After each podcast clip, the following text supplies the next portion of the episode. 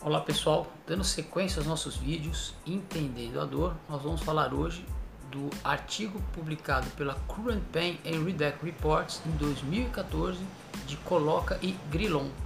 O nome do artigo é Entendendo os efeitos nocivos e placebos no controle da dor crônica.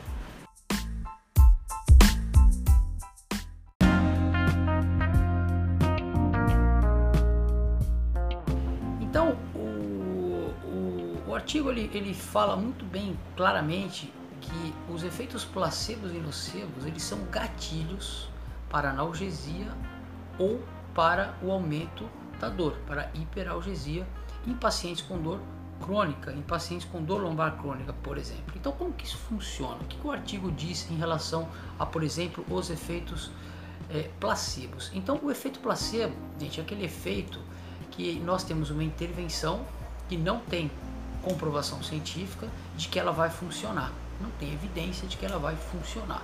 Por exemplo, quando você toma uma cápsula de farinha e essa cápsula de farinha diz que vai matar a sua sede. Ou quando você passa uma pomada que não tem nenhum poder analgésico para diminuir a dor que você tem de um machucado. Então, essas intervenções, elas não vão funcionar, porque elas não foram feitas para isso. Porém, no efeito placebo, as intervenções que não têm comprovação científica de funcionar apresentam resultados.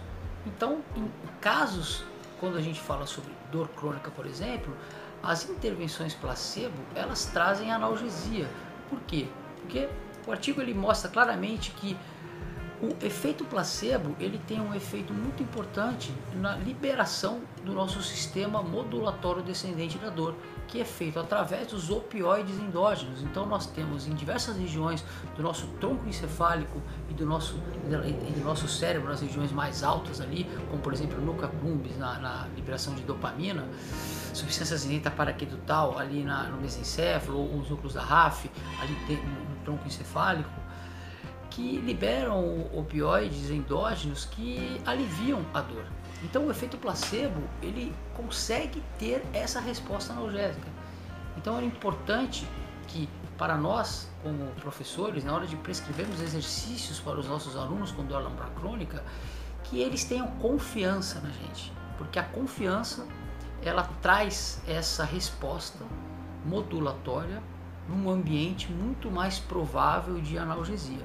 Por outro lado, gente, nós temos também, e o artigo descreve muito bem isso, o, o Grilon e o Coloca foram muito felizes quando eles falam também de efeito nocebo e utilizam inclu, inclusive no artigo o exemplo de uso de imagem.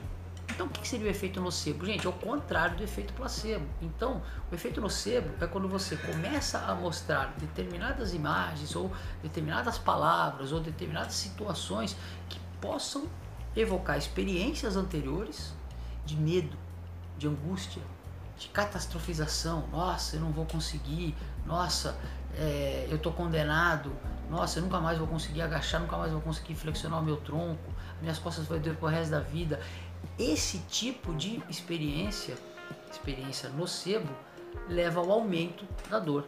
Por quê? Porque gatilhos emocionais também são gatilhos para a, a resposta dolorosa.